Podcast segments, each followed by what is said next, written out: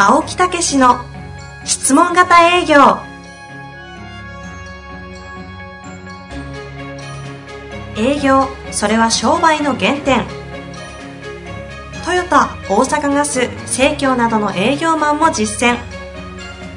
2万人を超える営業支援を行った青木武が営業の真髄を語り尽くします。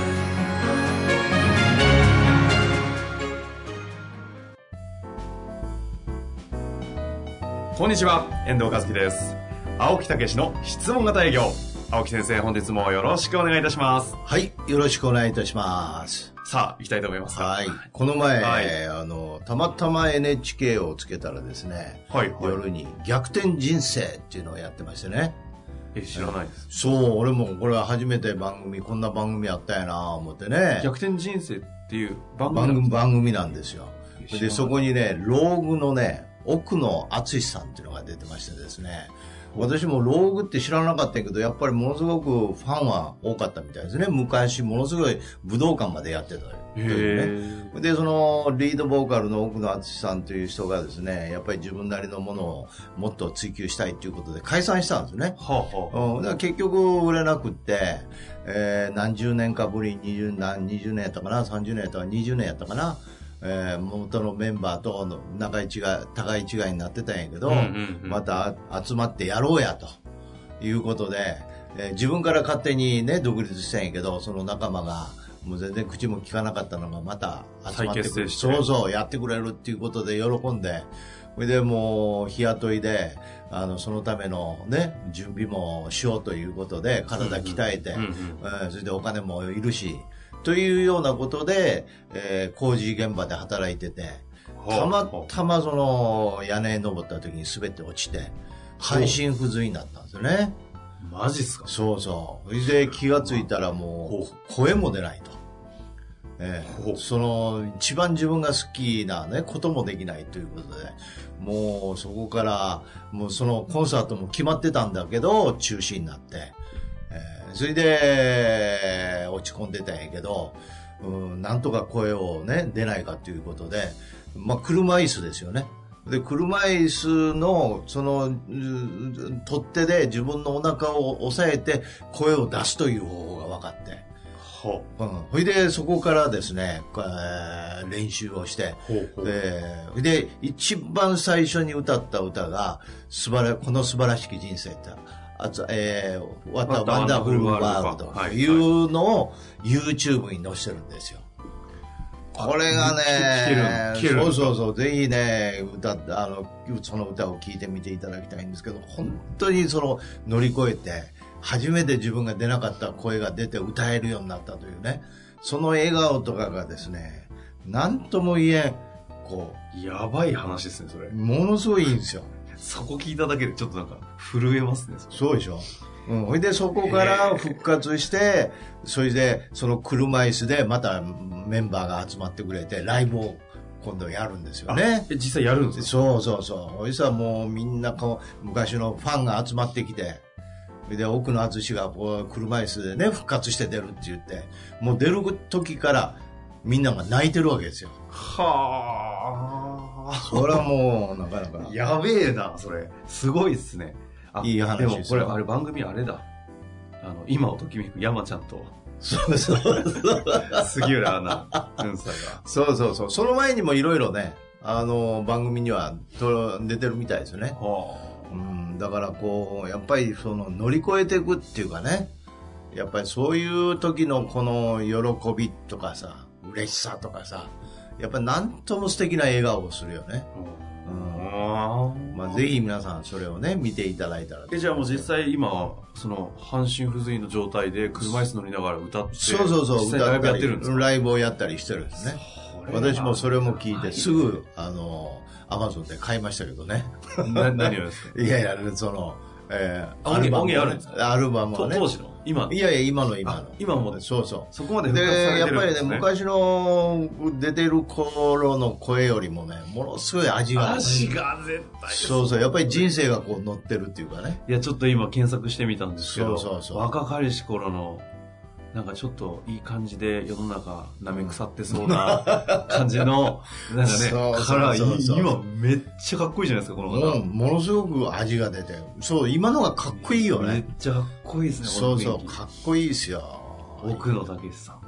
へえ、いや、これは面白そうですね。いや知らなかっただからやっぱり人生こうね、乗り越えていくっていうかね、いろんなことがあるけども、やっぱりそこ、そのよろ、超えていく喜びというか、あとそこの、こうね、自分の味が出てくるというか、人間性が出てくるとかいうね。うん。だからぜひ、えーそういうようなことを思って、いろいろ障害をこう、ね、えーあるかもしれない。なんなんか人生の話になってきたな。いやいや、本当です。けどなんか奥野武さん、気まぐれ日記っていうなんかブログも書かれてるみたいで、そうそうそう結構多いみたいですね。うんぜひね、ちょっと。そう、なかなかこれは、もう、なんか営業云々を超えた、なんか本当人生の話ですそうそうそう、生き方の話ですよね。えーなかなか本当にたまたまこう見つけたんですよねへ。私もファンになりましたよ。はい。ちょっとね、興味ある方はぜひ。ぜひというかねこれ、はい YouTube の載ってるんでね、これちょっと聞いてほしいですね。そうそうそう。ミスチルその、の桜井さんがあれなんですね、後押しして。そうなんですよ。いやーこええれはすげえストーリーだ。まあ NHK さん、はい本当いい番組作りますよね、最近ね。まあ、やっぱり、なんやかんや言ってもいい番組があるよね。やっぱサブスクやってるだけにねコンテンツ力すげえそうそう。私も NHK のオンデマンドでいろいろね、いつも見てるんですけどね。ですねぜひ、えー見ていただいて。この話はダメです。はいあもう、このままいけそうなんで。終わりちょっと今日ちょっとこの辺でやめてみましょう。いい話すぎるんでね。はい。さあ、早速ね、今日は質問ありますので、行きたいと思いますよ。はい。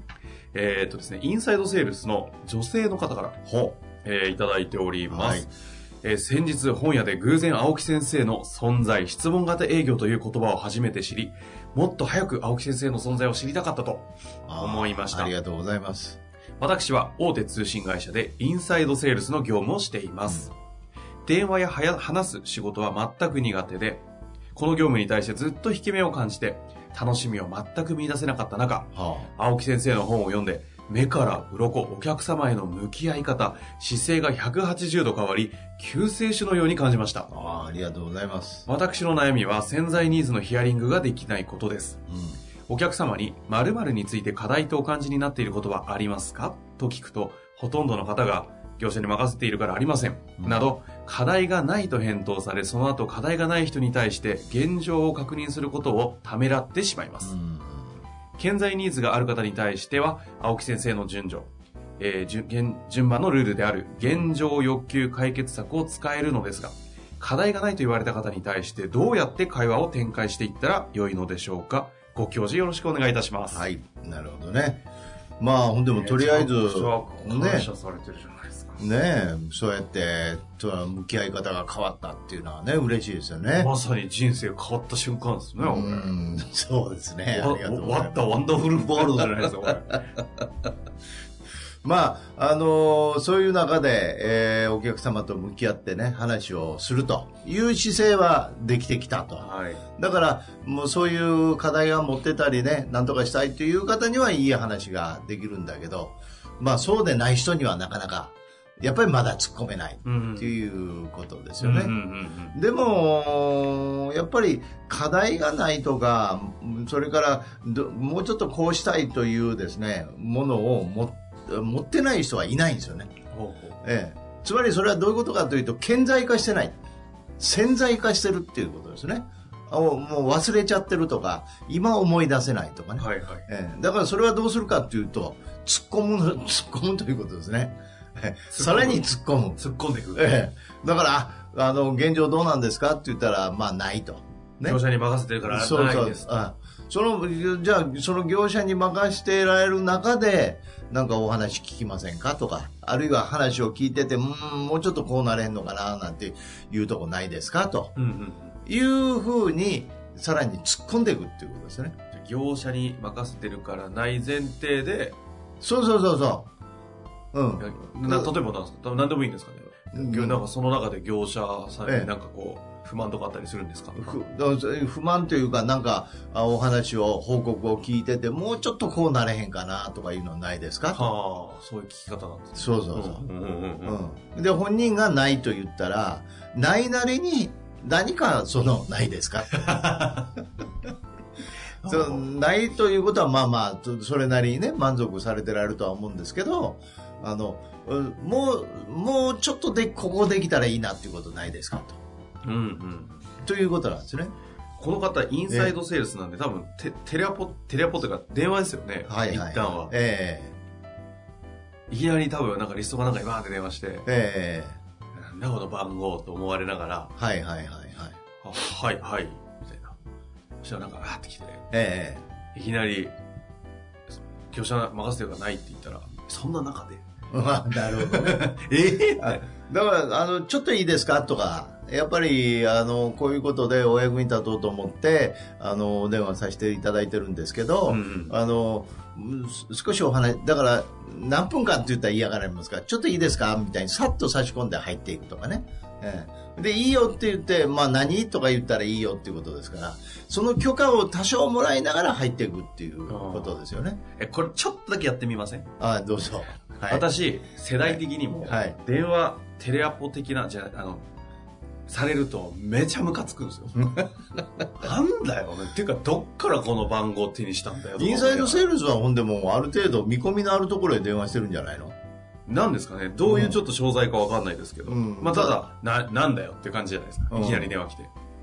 インサイドセールスは、要は追っかけながら見込みのある人のところへ電話してるっていう感じじゃないですか。ああ、なんですかね。うん。あ、でもそ。全く新規じゃないと思うんですよね。大手通信会社なんで、まあ、キャリアの、うあれですかね、キャリア変えるとか、そのキャリアの中で別の商品を売るとかなんですかね。まあ、ちょっとまあまあいいですけど、ええはいはい。やりましょうはい。まあかなり嫌な逆ですよ。はい。どうぞ。あはい、はい。はいあなあもしもし、あのー私、リアライズの青木と申しますけど、あのー遠藤さんで いらっしゃいますか？はい。遠藤様で。はい、はい、そうです。あ、失礼いたしました。あのー私、リアライズの青木と申しますけど、お電話、以前もおかけしたんですけど、少しいいですかね？あんありがとうございます。あの、うん以前の件なんですけど、はいはいあの、資料なんかご覧いただきましたですかね？ね。あ、そうですか。お忙しいですか、今？あ、そう、そうですね。ちょっともう今日、今仕事中なんで。あ、そうなんですか。あの、少しご意見をお聞かけ、お聞かせいただきたいなと思ったんですけど、あの、どうなんですかねあの、資料の方は。全くですか？あの、うんうん、気づいてない。っていうか、そ、そもそもな、えっ、と、な、なんなんですかね、これは。いやいや、いいんですよ。じゃあ、これのけてね。あ、そうなんですか。あの、もしお役に立つと思いましてね、あの、お送りさせていただいた資料なんで、また一度ぜひ読んでいただいてご感想を聞かせていただきたいんですけど、なんか、ん次回1週間後ぐらいでしたら可能ですかね？いや、なんか、そ、なんか何の案件か、とりあえず教えてもらえた方が助かるんですけど。あ何の案件？はい、資料見る時間も多分あんまない。え、あの今のお仕事の、あの、教育に関するね、はい件ですけど、はい、はい。そのことは何かお考えでございます？まあまあ、常にね、教育考えてますけど。そうですか。うんそれで前資料もね、お送りさせていただいたと思うんですけど、あの、うんそれについてはお役に立つ内容にはなってると思うんですけどね。あ、じゃあなんか、はい。いやいやとりあえず、見とけばいいってことですよね。そうですね。一週間後ぐらいでしたら可能でしょうか？うんまあまあまあ、あの、はい。そうですか合え合えば。そうですかはい。わかりました。また、じゃあ、あの、一言で結構でございますから、ご意見聞かせていただけたらと思います。はい、ありがとうございます。ああ、はいはいはいはい。いや、ちょっとあえて超嫌な感じでやりましたけど、ええけど、ちょっとだけ扉を、えっていうかなんだろう、関係性が、え、えまあ、いとりあえず一回、見て、見て、み、まあ、なんか、いたな、あの人。え。うん、そうですね。とりあえず今度見ええとこうかな、みたいなのは、ちょっと、ほっこり生まれましたよ。ほっこり生まれた。あの2回目ね、はい今度2回目。はい。あ、あのー、遠藤さんでいらっしゃいますか？あ、そう。あの、すいません。この間のリアライズの青木でございます。はい。あの、一週間後でお電話させていただいたんですけど、大丈夫ですか、うん、あんま時間ない。2、3分とかだったら。ありがとうございます。前の資料どうですか？読んでいただきましたですか？あちょっと見てないです、ね。はい。そうですか。お忙しかったですか？あそうですね。ああ、じゃあ、あの、チラッとでもまだ見ていただいてませんか？ないですね。あそうですか結構そういうのいっぱい来ちゃうんで。あそうですか。この前もね、ちょっと見てみるって言っていただいたんですけど、まだ忙しかったですね。ですね。ですねええじゃあ、来週やったらどうですか？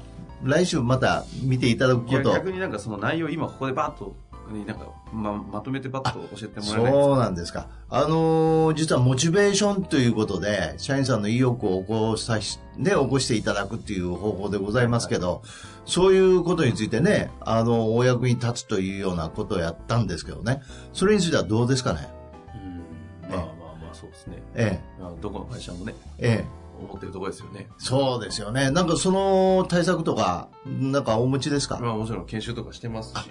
そうですか。効果はどうですか？うん。えまあね、現実いろいろね、え。いろいろね。あの、だからそこにですね、非常にお役に立つお話があるんで、よければ一度ね、お伺いできたらとは思うんですけど、お時間とかどうです？なんか逆にその資料とかじゃなくて、なんかええなんか動画とかでまとまって、なんか商品わかるみたいなやつってないんですか？あ。ればちょっと送っといてもらったんですか？あ、なるほど、なるほど。そしたら、それを、じゃあお送りさせていただいたらいいですか？えそその方が助かります、え、わかりました。じゃあ、あの、私どもパワーポイントと、ちょっとそれに関するあの動画っていうのありますんで、じゃあお送りさせていただきます。来週ぐらいやったらまたご感想聞かせていただけますか？うんまあ、とりあえずあの見れたら見てそうですかはいはい。わかりました。じゃあお送りさせていただきます。よろしくお願いいたします。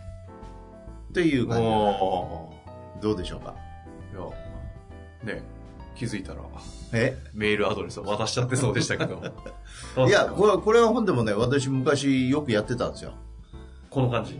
そうそう。1回目はね、もう絶対にね、あの、閉ざしてるんですね。はいはい。それで2回目に、じゃあ資料読んでいただけますかって言ったら、あならとりあえず読んどくよって言って、いでは2回目かけるんですよ。はいでさっき2回目の時ね、いや、ごめん、まだ読んでないって、ごめんって謝ったでしょ。はい。ええ。ということは、ちょっとね、あの、リードしたっていう。はあ、ここここいやそこですよここごめん。ごめん言うたなと。だから上がったんですよ。だからすいません、お忙しいとことは言ってるんですけあど、ーいや、約束をちゃんと、あの、した、一応はしたわけですよね。じゃあ読んどくよって言って。だけど読んでなかったんでごめんなんですよ。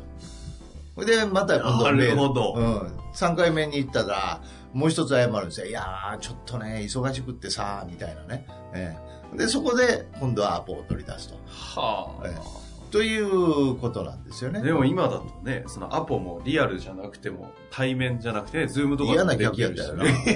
いや、仕事だ俺やってるから、何ですかそれ。ねだけど、そういうことなんですよ。へえ、いや、すごい。うん。だからこれも、同じように突っ込むっていうことですよね。いや、にしても、え欲もまなんあ、その、もうなんか、鉄壁のメンタルかっていうぐらいに、すごいですね。いやいや、そんなことないですよ。いや、すごい。お今私自分でやりましたけど、ええこんな客いたらぶっ飛ばしたいですけどね。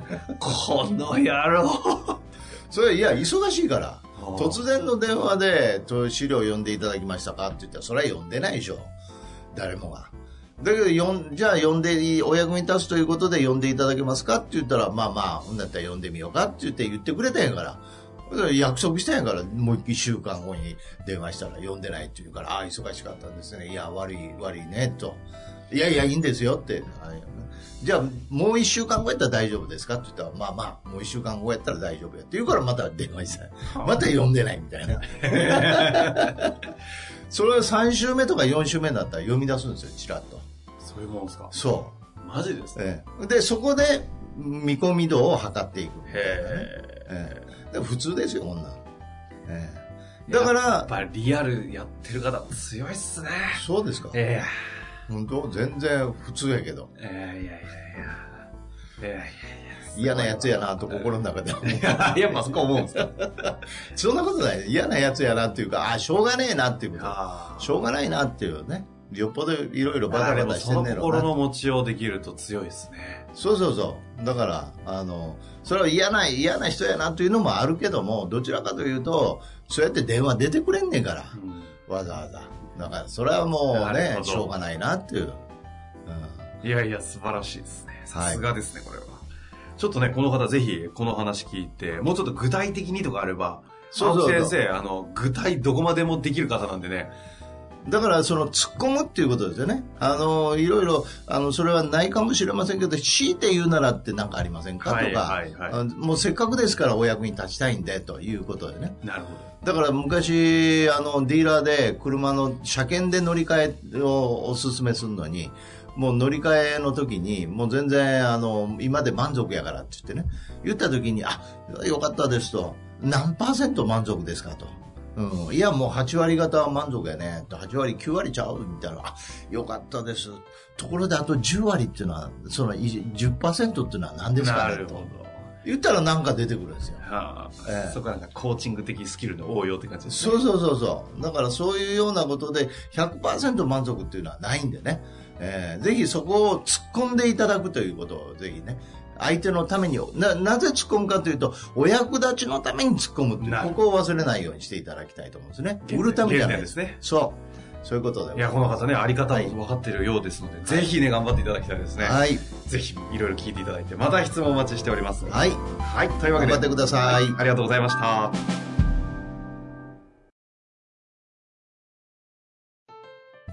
本日の番組はいかがでしたか？番組では青木武氏への質問を受け付けております。ウェブ検索で「質問型営業」と入力し検索結果に出てくるオフィシャルウェブサイトにアクセス。その中のポッドキャストのバナーから質問フォームにご入力ください。たくさんのご応募お待ちしております。